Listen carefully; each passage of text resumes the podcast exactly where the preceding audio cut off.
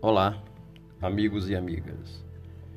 Iremos sequenciar o nosso estudo do Evangelho de Jesus com o propósito básico de tentar extrair o máximo dos seus ensinamentos. Neste episódio, iremos trabalhar o versículo 21 do capítulo 14 do evangelista Marcos, aonde ele traz para nós o seguinte: na verdade, o filho do homem vai, como dele está escrito. Mas ai daquele homem por quem o filho do homem é traído. Bom seria para o tal homem não haver nascido. Desafiador o versículo. Mas vamos lá. Na verdade, o filho do homem. Nomeando-se filho do homem, Jesus ainda que não tivesse feito a sua evolução em nosso órbito, nosso planeta, mostrava-nos o que a humanidade, nas trilhas da regeneração, geraria no grande futuro Filho do Homem.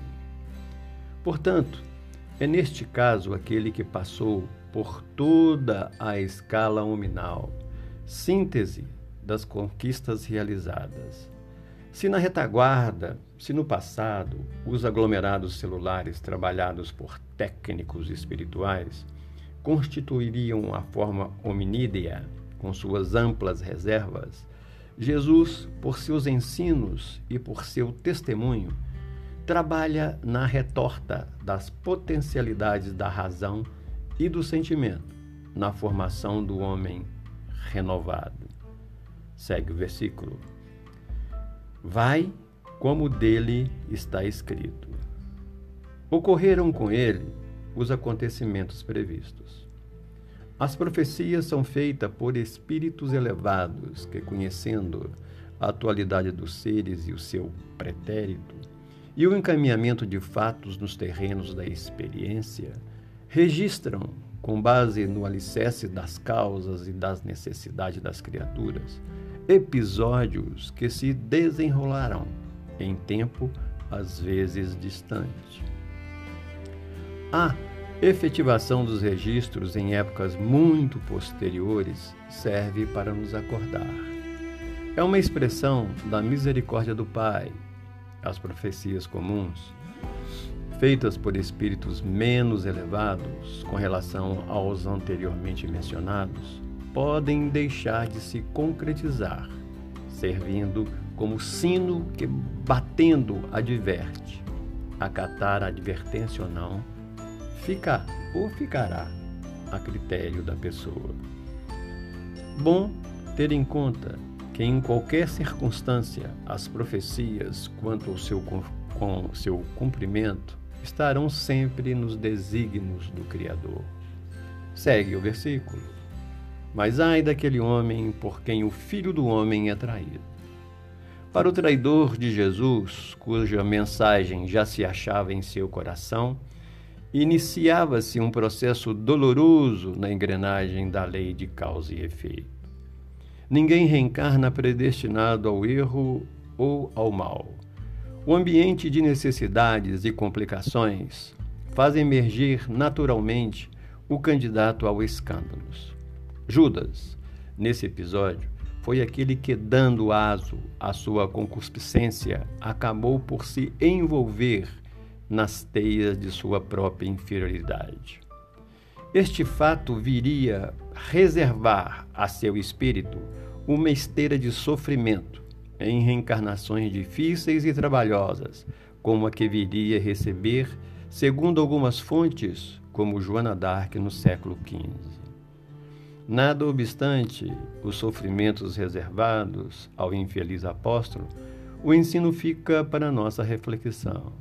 O Mestre a quem buscamos servir está destinado a estar com a humanidade até o cumprimento de sua sublimada missão de arrebanhar todas as ovelhas do seu rebanho.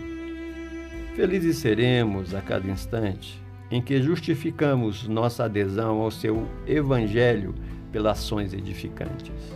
Não estaremos livres, entretanto, de, em decorrência de dificuldades, evolutivas que portamos, traí-lo no rol das circunstâncias, operando frontalmente contra sua mensagem de amor, poderá ser uma forma de traição. E por essas faltas, ante a consciências e perante o mundo, que poderemos atrasar a caminhada e lançar obstáculos nos passos daqueles que investem confiantes nos ensinos dele. Que reinem as esperanças de felicidade para a grande massa de deserdados que anseiam pela vitória do bem e do amor nos corações. Bom seria, segue o versículo, bom seria para tal homem não haver nascido. Reflitamos. À vista do futuro que eu aguardava, esclarecidos pela doutrina espírita, o mesmo diríamos a nós. Se tivesse renascido noutra oportunidade, mais forte, mais resistente, mais evoluído, talvez não fracassasse.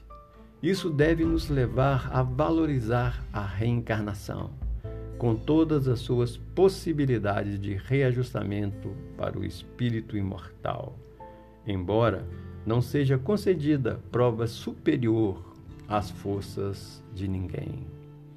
Para tanto, seja qual seja a experiência no plano a que fomos colocados pela bondade do alto, bom é não descuidar da vigilância constante, garantida sempre pelo trabalho digno e pela renovação incessante.